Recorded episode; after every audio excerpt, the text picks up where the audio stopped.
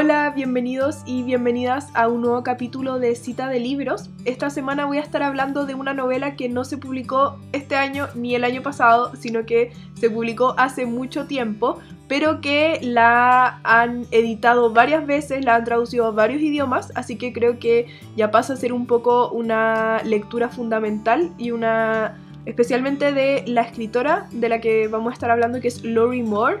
Em, y vamos a comentar específicamente su novela Anagramas, que es esta que tengo en mis manos. Esta edición es de Eterna Cadencia, que es una editorial argentina, pero que se puede encontrar acá en Chile. Quería partir hablando de la autora. Lori Moore es una escritora estadounidense súper destacada, tiene varios libros publicados y es conocida especialmente por sus libros de cuentos.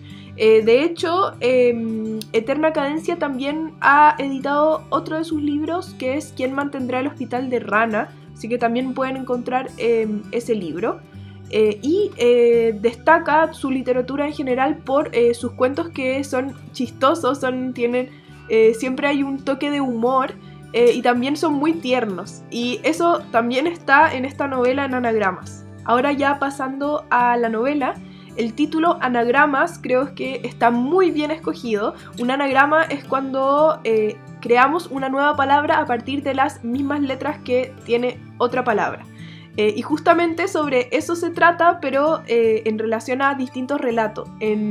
a lo largo del libro hay dos personajes que son los principales, que son Bena y Gerard, eh, y que se ven enfrentados a distintos momentos de su vida y distintas situaciones, pero siempre manteniendo la misma esencia y quiénes son. Ellos son vecinos, son amigos eh, y son confidentes. Al final eh, tienen una, una, relación que no, se, no necesariamente se caen bien siempre, pero sí eh, tienen entre el uno y el otro mucho cariño. En ese sentido creo que estos personajes están constantemente eh, definiendo quiénes son y tratando de resolver sus propios sentimientos con el paso del tiempo, cómo va pasando el tiempo y cómo se van sintiendo respecto a las distintas situaciones que les van ocurriendo. Y todo esto se hace con mucho humor, ya sé que uno también empatice mucho con estos personajes.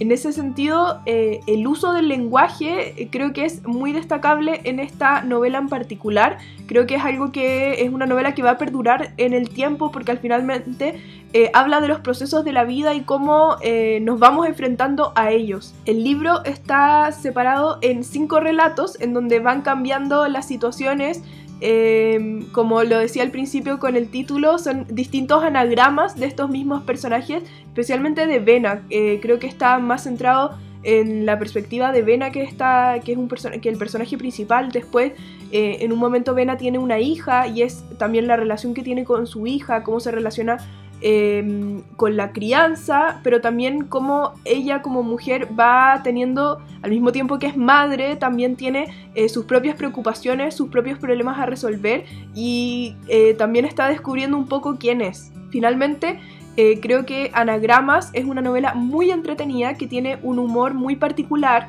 pero que eh, uno se siente muy cercano a los personajes y dan ganas de seguir leyendo y leyendo. De hecho, uno va avanzando en la lectura muy rápido porque las, historias y, cómo se van contando estos distintos relatos es muy entretenido y eh, también es muy atrapante. Por último, quería mencionar que eh, esta edición de Eterna Cadencia tiene una traducción de Cecilia Pavón, que ella es una escritora eh, de narrativa, también es poeta y por supuesto también es traductora argentina. Eh, de hecho, acá en Cita de Libros hemos comentado algunas de, sus publicaciones y es muy curioso porque leyendo este libro uno se da cuenta que ella también tiene un humor similar al que se puede encontrar en en esta novela, lo que me parece muy curioso es como, em, como a través de las traducciones y las propias lecturas que hace una autora, también uno puede entender su propia escritura.